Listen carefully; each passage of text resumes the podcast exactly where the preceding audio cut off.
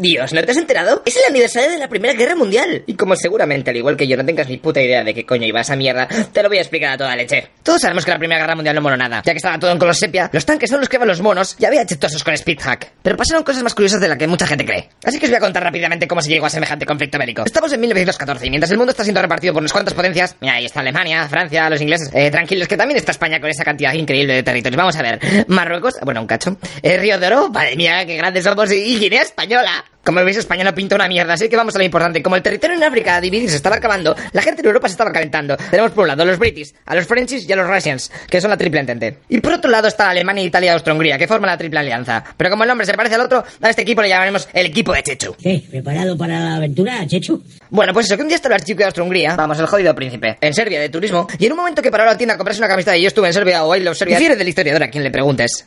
Bueno, que fue un grupo terrorista y le mató a él y a su mujer. El grupo terrorista se llamaba La Mano Negra. Sí, exacto, era una facción apoyada por Sauron. Bueno, pues los austrohúngaros se picaron bastante con los serbios, como imagináis. ¿Pero qué hacéis si estábamos aquí de buen rollo? Eh, no lo sé, tío. eh, Creo que se nos ha ido un poco de las manos.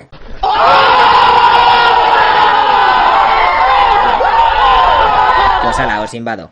Y con esa frase empieza un dominó de declaraciones de guerra. Serbia era colega de Rusia, así que los rusos declaran la guerra a Austria. Pero como Austria era colega de Alemania, los alemanes también entran en el juego. Los gabachos que tienen un pacto con Rusia se están calentando en la frontera alemana, tirando la fruta y esas cosas, así que Alemania les declara la guerra. ¿Por qué no? Y los germanos, como mande flipados, atacan Francia invadiendo Bélgica, por lo que Reino Unido también se mete a jugar. No, no, Chechu.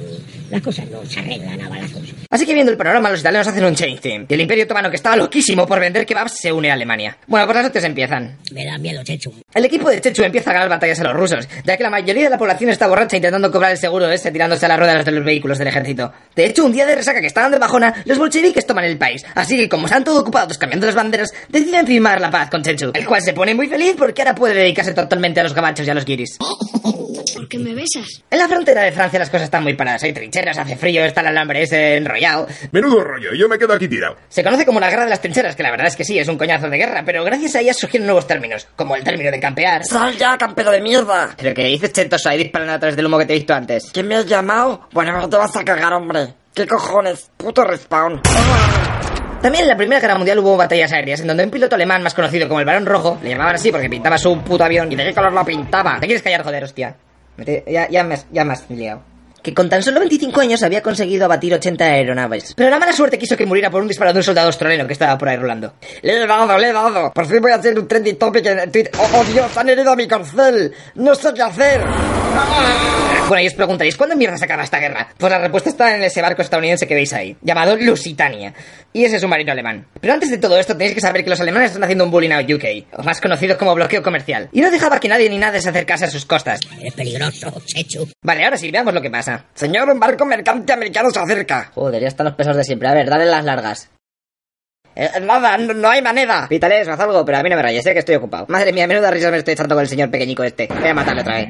Este tío es un jodido actorazo. Eh, eh, tío, ¿has oído algo? Eh, eh, eh, ¿Me hablas a mí? Es que estoy escuchando Aqua. Bueno, al final el Lusitania se hundió y los Estados Unidos declaran la guerra a Chechu.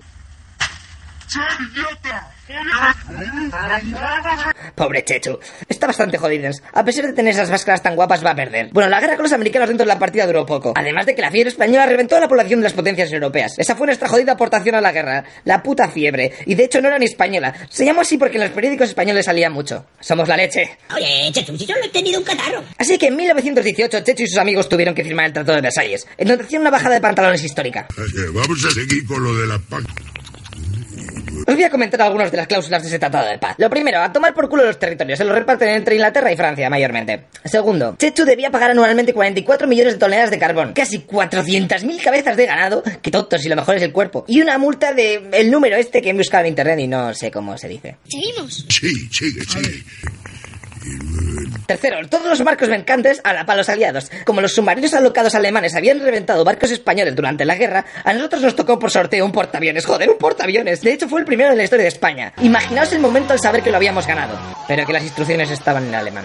Bueno, y por último se prohibió la mili alemana. El ejército solo podía tener 100.000 soldados, vamos, como España hoy en día. También a los alemanes se les prohibía tener dinosaurios, artillería, submarinos y aviación. Madre mía, ahora sí que es imposible que vuelva a pasar otra cosa como esta. Oh, oh, wait. Hablar contigo me anima.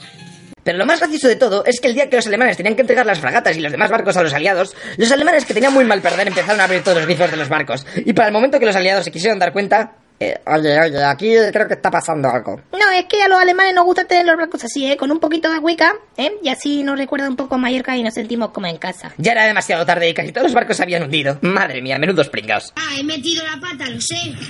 Pero estáis de broma, ¿no? Nada, nada, nada de broma, Chechu. Bueno, y así acaba la Primera Guerra Mundial. El equipo de Chechu se fue a la mierda y se crearon nuevos países como Checoslovaquia y Yugoslavia. Y todos esos que hay por ahí que colapsan en Eurovisión.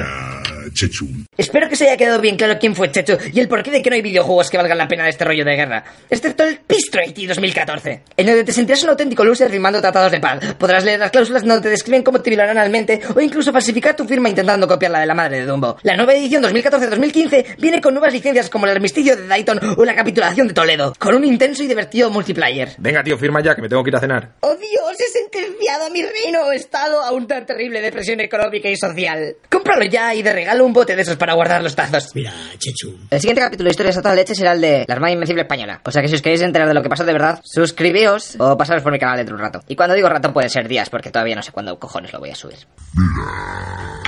Chechu. No se lo importa